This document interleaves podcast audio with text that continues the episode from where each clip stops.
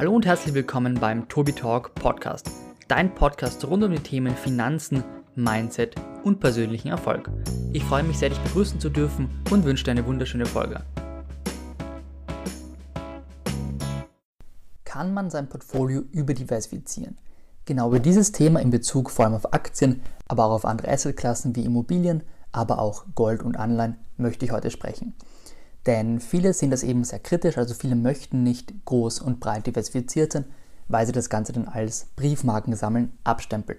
Ich habe da eine etwas kontroversere Meinung, wie so häufig, denn ich sehe das eben sehr zwiegespalten. Zum einen habe ich mein Wachstumsdepot, das ist im Grunde brandneu und da möchte ich mich wirklich auf 1, 1 bis 5 wirkliche Wachstumstitel konzentrieren. Das heißt, ich habe auch zwei ETFs da drin, einen Gaming-ETF und einen Nasdaq, aber im Großen und Ganzen geht es um diese fünf Wachstumswerte. Welche das sind und welche dann noch dazukommen, das erfährst du in einem anderen Video. Aber jetzt geht es erstmal darum, wie man da wirklich vorgehen sollte. In diesem Wachstumsdepot möchte ich mich nur darauf konzentrieren, weil ich mich eben wirklich damit beschäftige. Ich gebe da wirklich ja, eine halbe Stunde pro Wert am Tag an Zeit rein. Ich informiere mich wirklich über alle News, lese auch Artikel, schaue Videos und so weiter und so fort.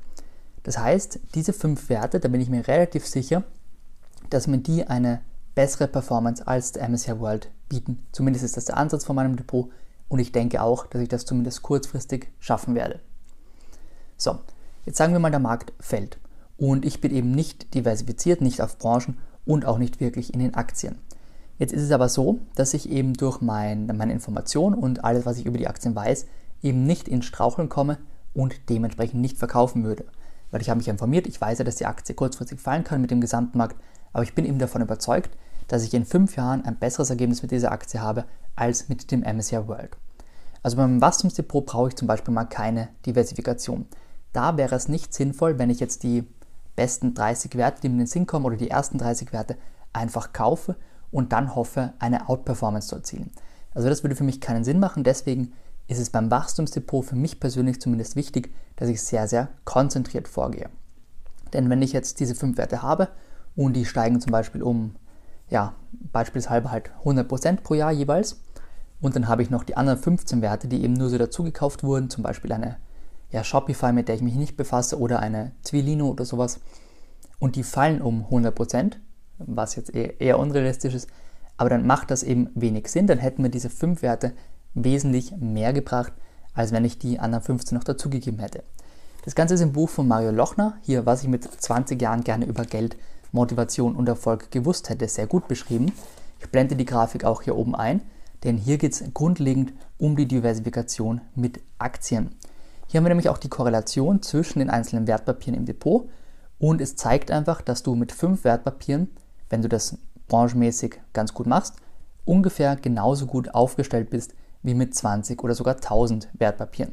Das heißt, ab dem 20. Wertpapier ist es im Grunde vollkommen egal, ja, wie viele denn noch dazukommen. Denn wenn du diese 20 Werte wirklich gut aussuchst, dann sollte es im Grunde eine sehr, sehr gute Diversifikation sein. Bedeutet, 500 Werte wären für ein Wachstumsdepot nicht sinnvoll. Hier würde ich ein Maximum von 20 vorschlagen. Das Ganze ist jetzt aber beim Dividendendepot, zumindest bei meinem, etwas unterschiedlich. Denn mein Dividendendepot, das Ganze eher an die 1000 Zahltage von Nils Gajovi angelehnt, das ist eben auch genau nach dieser Strategie. Das heißt, ich möchte ungefähr 100, 120 Positionen bis zum 40. Lebensjahr aufbauen oder zum 30. wie auch immer. Und diese sollen mir einfach Cashflow bescheren. Das heißt, die Positionen sind nicht zwingend auf Kurswachstum ausge ausgelebt und sind eben nicht dafür da, sondern ich möchte stetigen und steigenden Cashflow. Ich möchte grundlegend eine Bruttodividende von 6% bis zum 30. Lebensjahr, das heißt, nach Steuern so ungefähr bleiben noch 4% übrig. Diese 4% kann ich eben nur erreichen, wenn ich hohe Dividende mit hohem Dividendenwachstum mische und genau das tue ich. Jetzt ist es so, dass ich eben meine Fixkosten mit 30 mit durch dieses Dividendendepot eben abdecken möchte. Wenn jetzt aber, wenn ich jetzt nur fünf Positionen habe und die bringen mir, sagen wir mal, ja, jeweils 1000 Euro im Jahr und jetzt fällt eine weg, dann ist das schon ein Fünftel des gesamten Cashflows.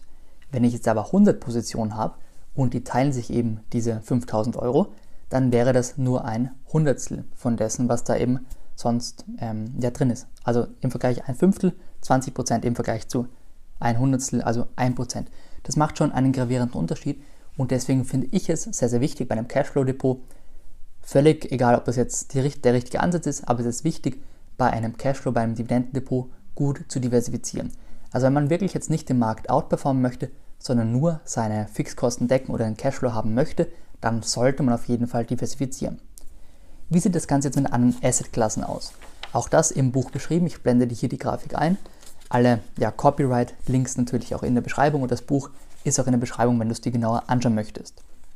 Man sieht hier die Korrelation zwischen den einzelnen Segmenten. Das heißt, man könnte einfach hier sagen, ich hole mir zum Beispiel einen, ja, einen SP 500 und dann könnte ich zum Beispiel die Reiz, also die Immobilienaktien weglassen. Denn wir haben zwischen SP 500 und Immobilien oder äh, Reiz hier eine Korrelation von 0,7 bzw. 0,8 Punkten. 1 wäre das Maximum, das heißt Gold korreliert zu Gold mit 1, Aktien zu Aktien mit 1, also die logischerweise haben dieselbe Korrelation. Heißt, es macht keinen Sinn, jetzt einen SP 500 mit einem Immobilien-ETF zu mischen, wenn man jetzt nicht auf den Cashflow bedacht ist. Wenn man nur auf das Kurswachstum bedacht ist, dann macht das korrelationstechnisch wenig Sinn. Vielleicht sind irgendwelche Werte dabei, die eben besonders gut performen, aber korrelationstechnisch macht das wenig Sinn. Was man jetzt aber tun könnte, wäre hier zum Beispiel ähm, ja einen Bitcoin-ETF oder Bitcoins mit den Reiz zu mischen. Denn die haben eine negative Korrelation von 0,5. Heißt, wenn Bitcoin um ja, 10% steigt, dann sinkt, sinken die Immobilien. Also das läuft eben gegengleich und zwar mit 0,5 Punkten. Das ist schon relativ hoch.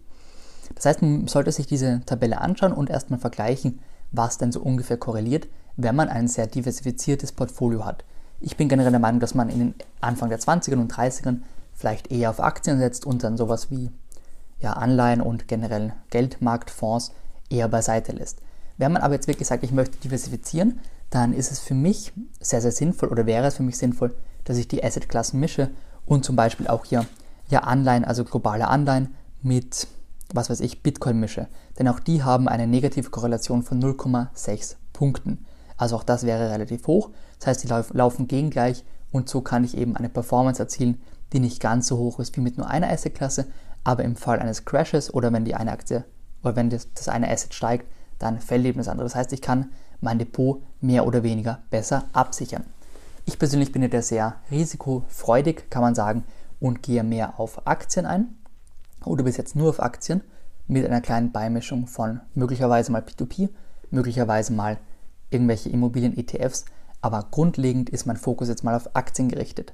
Heißt, bei Kurswachstum eher sehr ja, stabil und sehr wenige Positionen und bei Dividenden und Cashflow eher mehr. Warren Buffett hat ja auch mal gesagt, dass Diversifikation oder generell Überdiversifikation nur von Leuten gemacht wird, die keine Ahnung haben. Da stimme ich ihm zu. Also ich habe bei Cashflow-Aktien relativ wenig Ahnung im Vergleich zu anderen. Das heißt, wenn es zum Beispiel ein Titel rauskommt per Sparplan, also wenn da ein neuer Sparplan-Titel zur Comdirect dazugefügt wird, dann analysiere ich den natürlich weniger als einen Wachstumswert. Also das möchte ich so ungefähr andeuten. Man muss auch dazu sagen, Warren Buffett macht das nicht auch immer perfekt, denn auch er hatte drei ähm, Flugzeuggesellschaften im Depot, alle drei, die drei größten aus Amerika, und hat jetzt alle verkauft. Das heißt, die Diversifikation in einer Branche hat ihm nichts gebracht. Genauso ist es bei mir, wenn ich jetzt zum Beispiel die Hochdividendenaktien kaufen möchte, da bin ich ein großer Fan von, dann macht es einfach weniger Sinn, wenn ich jetzt nur auf mich zwei Branchen fokussiere. Leider ist es so, Hochdividenden sind meistens Tabak, sind meistens ähm, Öl, das sind so die zwei großen, die eben aktuell sehr abgestraft sind deswegen ist die Dividende da relativ hoch. Wenn ich jetzt aber British American Tobacco, Altria und Imperial Brands im Depot habe und das mit relativ hoher Gewichtung, dann wäre ich branchentechnisch sehr, sehr überdiversifiziert. Aber theoretisch hätte ich drei Aktien in einer Branche und wäre so diversifiziert. Das heißt, man kann sich auch überdiversifizieren, indem man einfach zu viele Aktien einer Branche drin hat. Und wenn diese Branche dann vielleicht schon 10 oder 20 Prozent ausmacht, dann ist das einfach viel, viel zu viel für das Risikobewusstsein oder generell für diese Branche an sich. Das heißt, du musst immer für dich persönlich drauf eingehen, was du denn möchtest. Diversifikation ist nicht zwingend schlecht. Das ist vielleicht für Leute, die konzentrierter irgendwo investieren wollen, zum Beispiel bei mir beim Gaming-Sektor. Da bin ich aktuell beim Wachstumsdepot sehr stark dabei mit dem ETF und mit Embracer habe ich zwei Wachstumswerte, die wirklich in der gleichen Nische sind und auch mit sehr viel Geld eben zumindest prozentual vom Wachstumsdepot behaftet sind.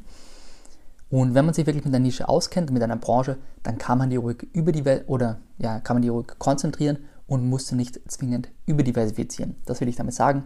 Wenn du aber ein Cashflow-Depot hast, würde ich lieber mehr Aktien als weniger ins Depot packen, denn wenn da mal eine ausfällt, wenn da mal eine Position von ja, Shell wegbricht, hat man immer noch Imperial Brands beispielsweise oder Gazprom, die dann die Dividende auffangen und sozusagen ja das Ganze ein bisschen gerade rücken.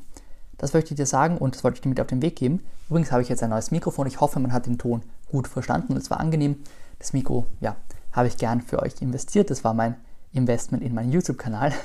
Und wenn dir das Video gefallen hat, dann lass mir doch gerne einen Like da und abonniere den Kanal, das würde mich sehr freuen. Dann sehen wir uns im nächsten Video und gerne auch was zur Audioqualität in die Kommentare, da kann ich vielleicht noch ein bisschen rumdrehen. Ja, ich bedanke mich, wünsche noch einen wunderschönen Tag. Mach's gut, bis dann.